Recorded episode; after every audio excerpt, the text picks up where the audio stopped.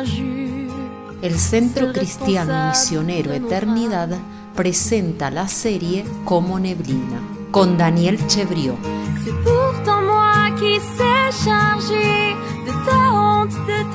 Día 5. Ganancia o pérdida.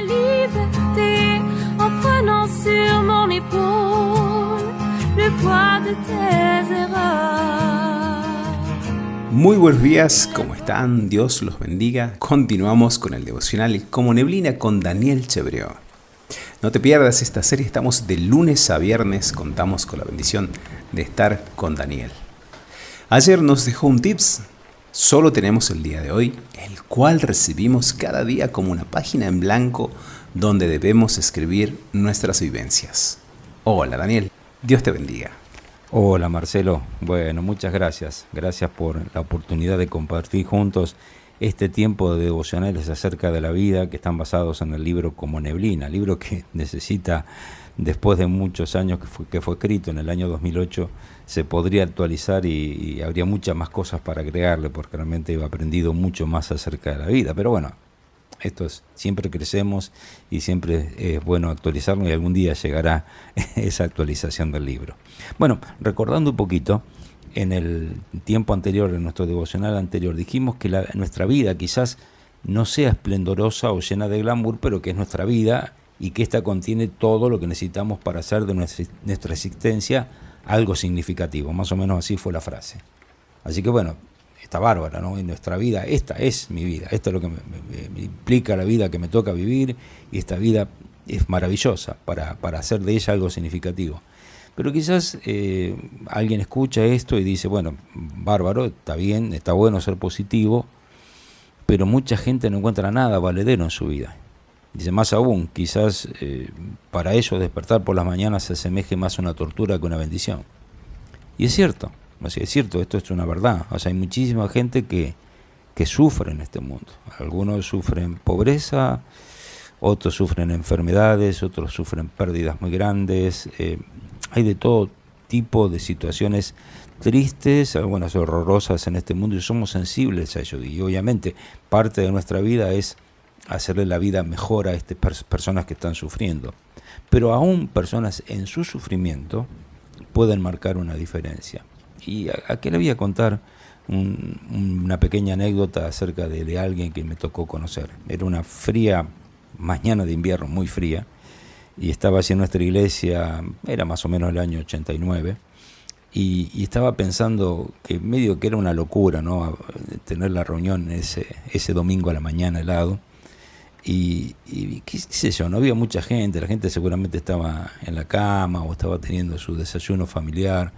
Eh, y yo estaba allí preparando el lugar para la reunión. Entonces salí a la calle para ver si venía alguien y lo veo venir allá a lo lejos, unas cuantas cuadras, un par de cuadras, no tantas porque la vista no me daba para tanto, pero allí venía por en medio de la calle, en, en una calle eh, semi empedrada, semi asfalto porque estaba poseada, ¿no?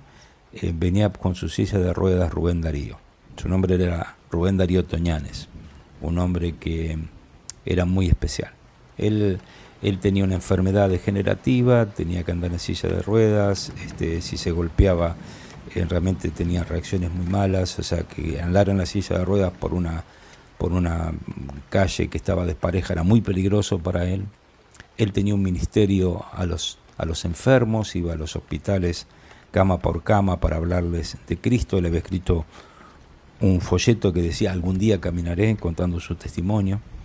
Y esta persona que muchas veces llegaba a las camas de los enfermos estaba él peor que los enfermos que estaban acostados allí, ¿no? Pero él era una persona que, a pesar de esto, de ser lisiado desde su nacimiento, eh, bueno, eh, estaba viniendo a la iglesia en un día helado porque tenía que tomar su clase de escuela dominical porque era maestro en la clase de escuela dominical. Él era un hombre muy limitado, muy limitado, con, con muchos sufrimientos. Y, y había muchas razones para que esta persona no tuviera ningún entusiasmo para vivir, ¿no?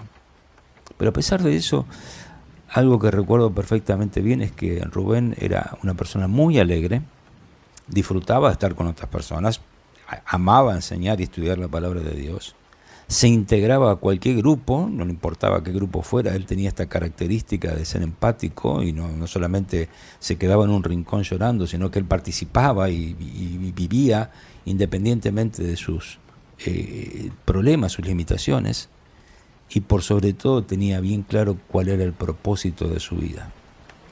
Él sabía que estaba enfermo para poder ayudar a las personas que estaban enfermas como él. O sea, y con eso disfrutaba día a día y así marcaba una diferencia. Entonces, la sabiduría radica en enfocarse en lo que tengo, en lo que soy, en el presente y, vivir la vida como debe ser vivida. Hay algunos pasajes así que me gustaría, Marcelo, que puedas compartir en este momento. Un pasaje en Proverbios, otro en Salmos y otro en Job. Por favor, compartirlo con nosotros. Proverbios capítulo 27, verso 1 dice, No te jactes del día de mañana porque no sabes qué dará de sí el día. El Salmo 118, verso 24 dice, Este es el día que hizo Jehová, nos gozaremos y alegraremos en él. Y Job capítulo 9, versos 25 y 26 dice, Mis días han sido más ligeros que un correo, huyeron y no vieron el bien. Pasaron cual naves veloces, como el águila que se arroja sobre la presa. Miren, esto es un motivo suficiente, estas cosas que la palabra nos enseña, para vivir plenamente hoy el presente, que este es un tema crucial. Esto es clave. Tenemos que aprender a vivir de esta forma, aprovechando el día de hoy. Muchísimas personas a lo largo de la historia entendieron que esto es posible. Rubén Darío lo entendió. Si Dios ocupa el lugar principal en nuestra agenda de cada día, entonces la vida va a ser diferente. Y para aquí vale la pena entender cuál es el lugar que debe ocupar Dios, considerando dos textos mencionados por el salmista allí en el Salmo capítulo 5 y el Salmo 145, que también Marcelo te voy a pedir que los leas para nosotros. Salmos 5, verso 3 dice, Oh Jehová, de mañana oirás mi voz, de mañana me presentaré delante de ti y esperaré.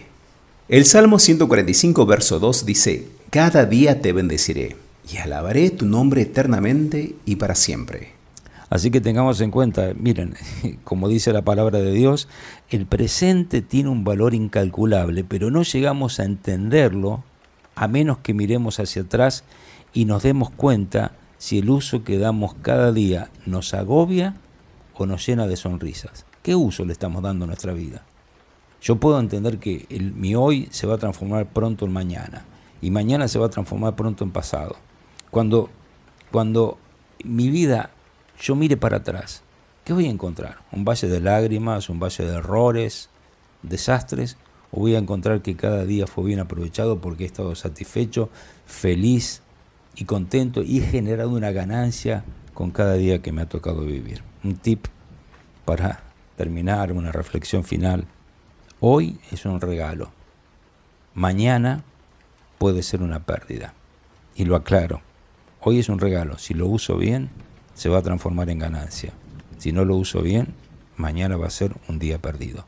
Pero depende cómo viva mi hoy. Este es el recuerdo que queremos dejar en este momento. Muy bien, a recordar entonces, hoy es un regalo, mañana puede ser una pérdida. Muchas gracias Daniel, Dios mediante será hasta la próxima semana. Pero antes, escuchamos la música de Papel Maché.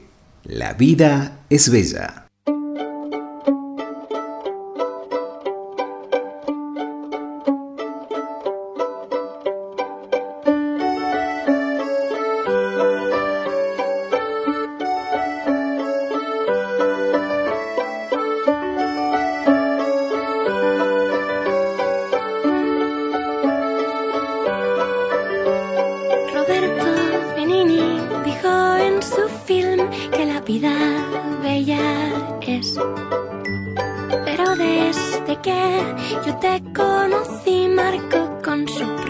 Esa expresión.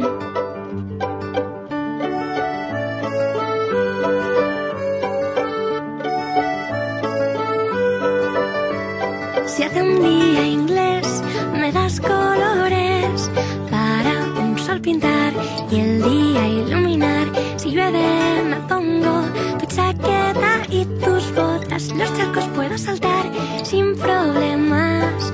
Y si mi camino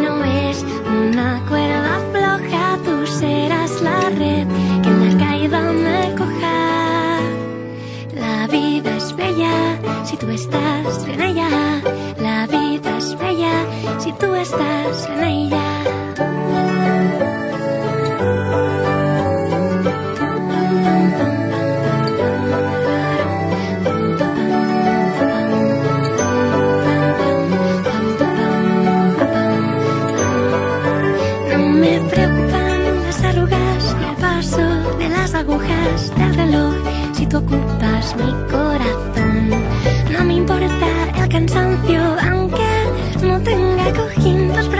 Nem colchón mejor que el de picolín.